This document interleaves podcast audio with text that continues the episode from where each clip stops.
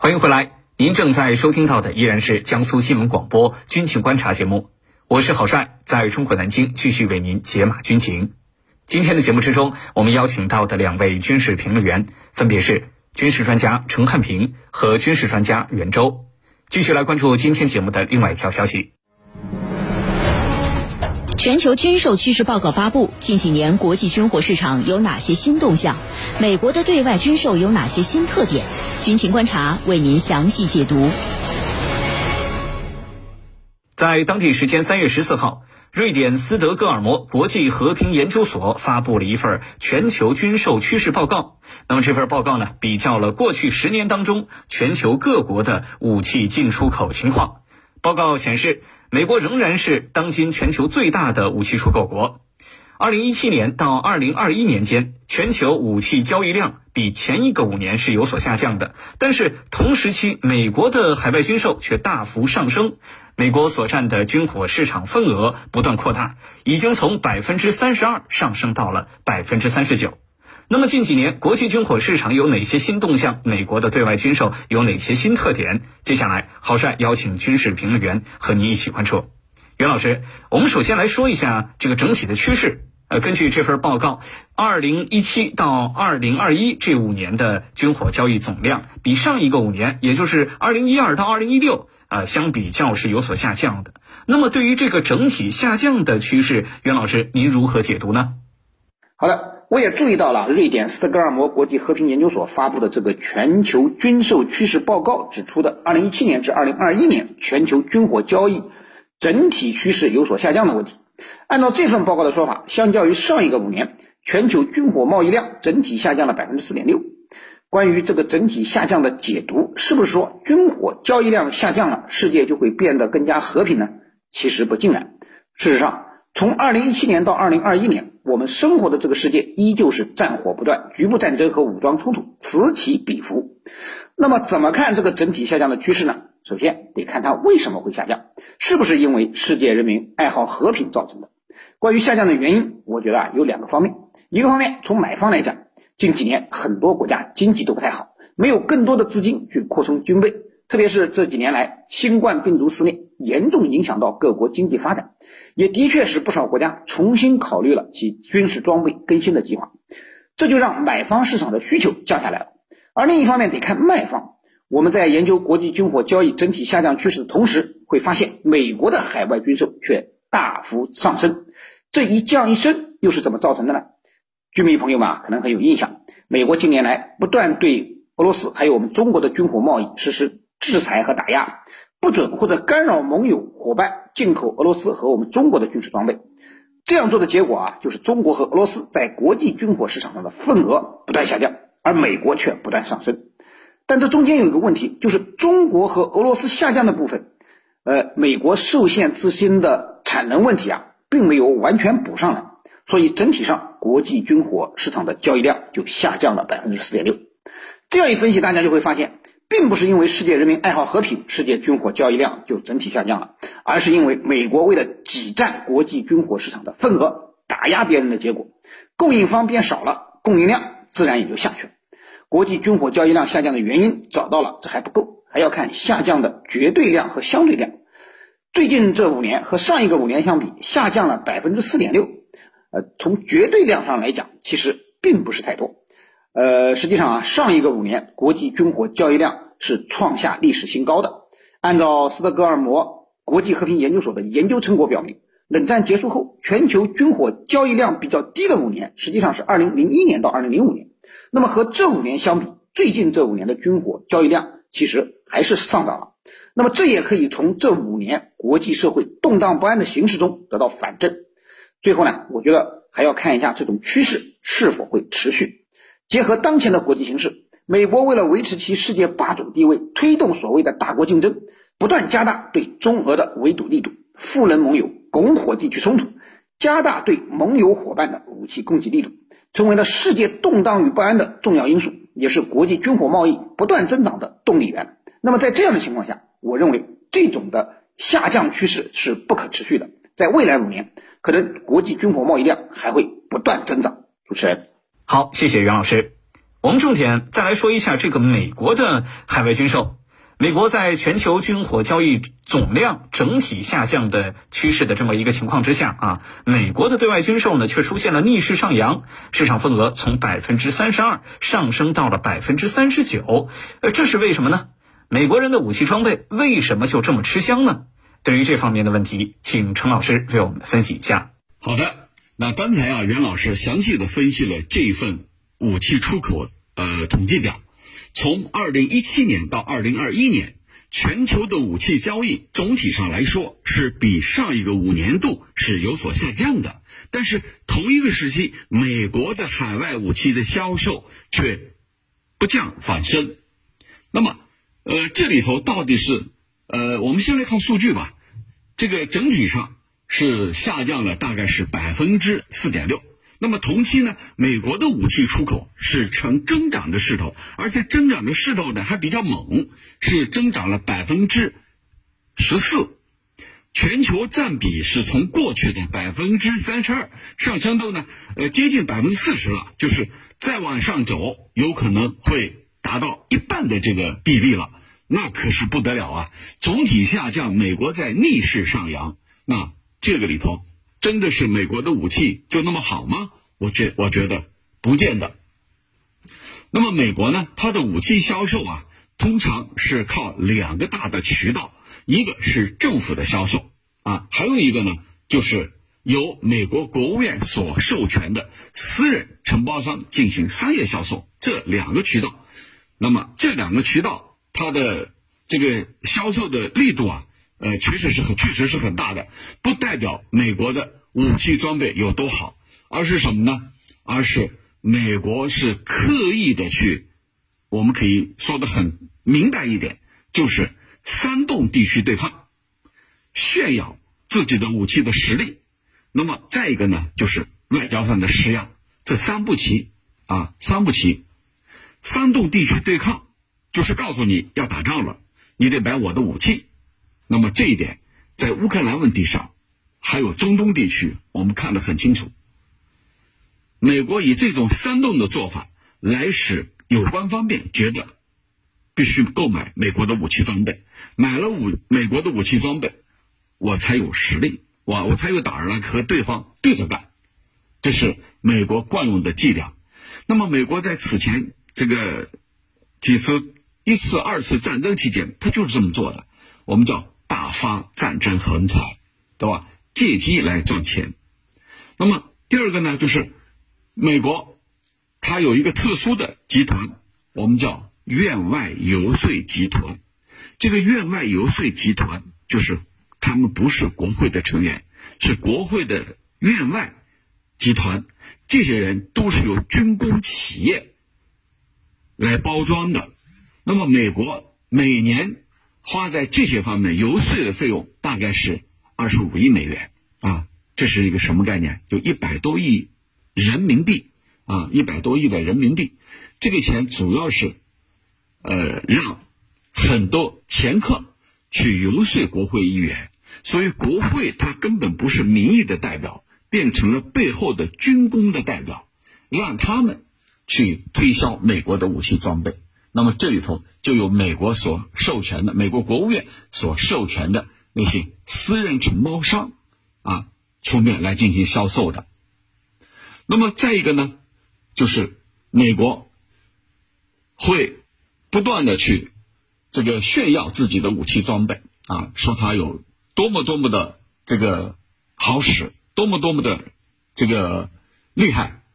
其实咱们都可以看一看。美国的有些武器装备，真的是重看不重用。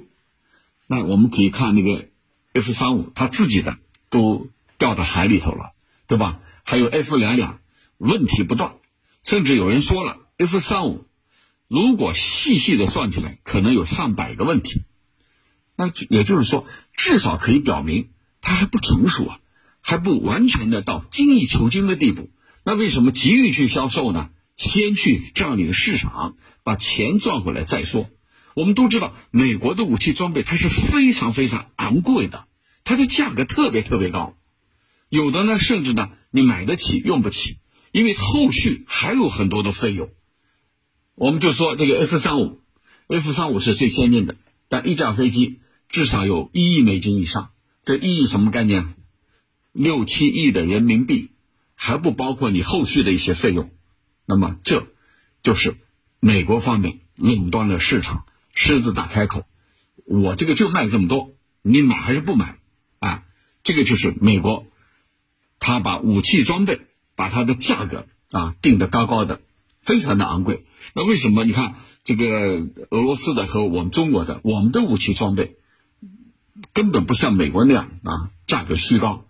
因为这个美国它主要是这里头，刚才讲了嘛，它的院外游说集团，它的军工复合体，它是军队、国会还有工业这几个方面加在一块儿，军工复合体，总统根本无法自己说了算。这些势力在背后才会起到一个决定性的作用，所以这就是美国它一个很奇葩的一个现象。那么也使得我们能够理解为什么美国的武器销售能够对外逆势上扬。那么就是和美国的这种渲染战争啊、施压呀、放大美国武器装备的优势啊，这些是密切相关的。那么其中，呃，我们可以看一下哪些地方购买的最多，就是对。有可能发生冲突、战争、有安全困境的地方，购买的武器装备是最多的。你看这次它的重点在哪里？是中东。中东我们叫火药桶，它的占比是占销售总量的百分之四十三，几乎是一半。其中沙特阿拉伯是大买家啊。主持人，好，谢谢陈老师。全球军售趋势报告发布，近几年国际军火市场有哪些新动向？美国的对外军售有哪些新特点？军情观察正在解读。我们继续来关注两个武器进口大幅增长的国家，那么其中一个是日本，增长了百分之一百五十二；另外一个呢，则是澳大利亚，是增长了百分之六十二。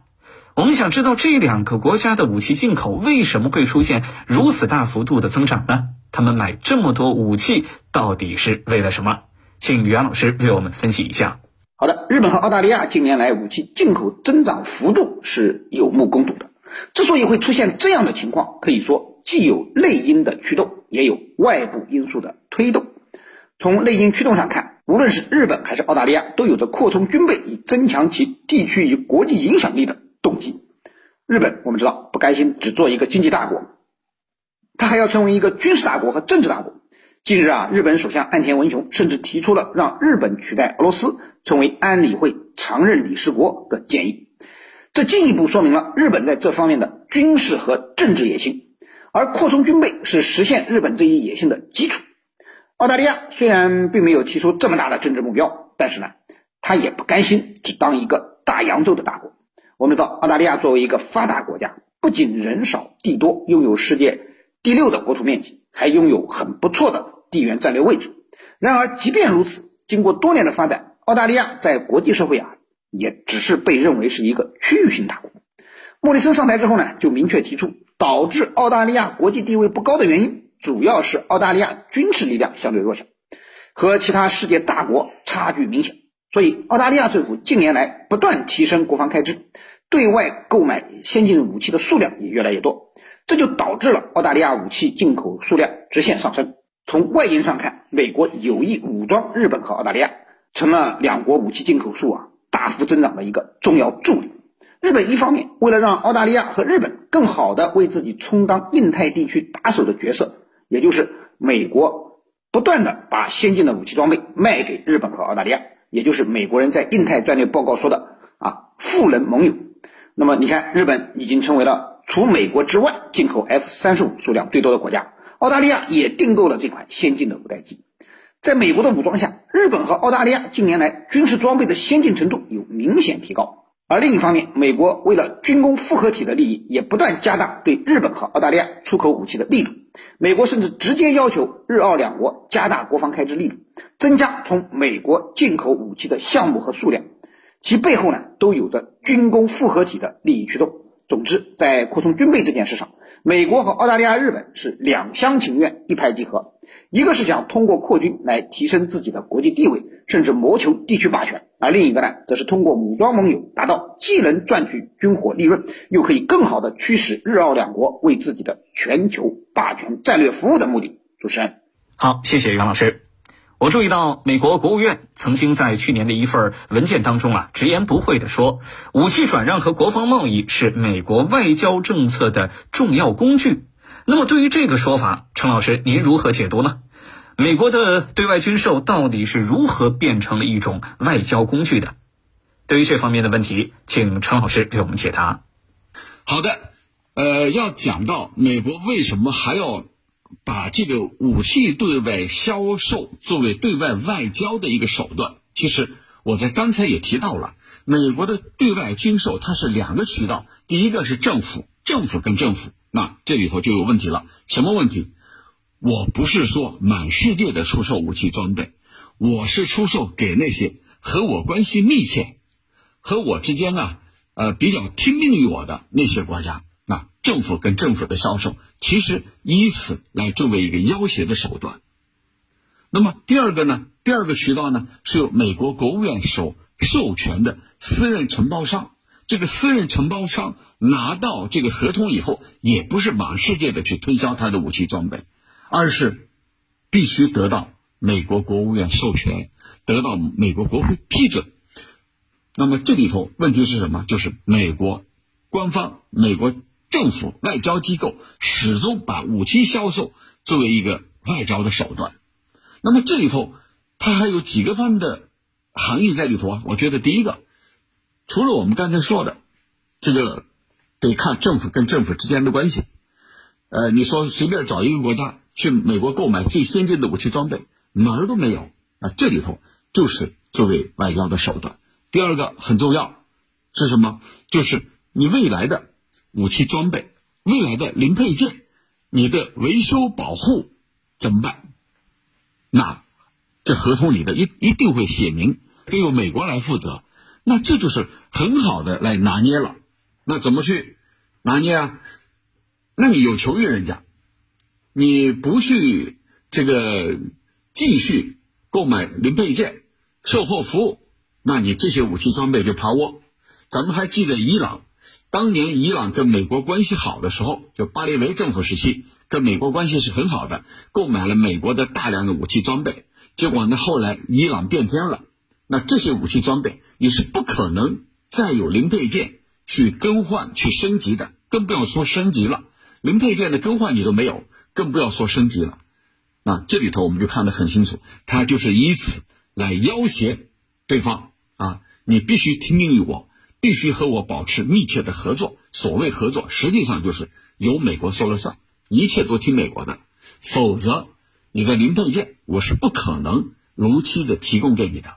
那我们设想一下，一架飞机没有了零配件，等于了什么呢？一旦这些零配件急需更换的时候，那你就趴窝。军舰也是这样。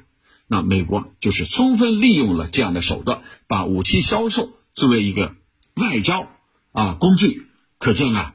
这个美国在世界上就是顺我者昌，逆我者亡。如果你跟美国对着干，你不听命于美国，那就可以在这些方面拿你一把。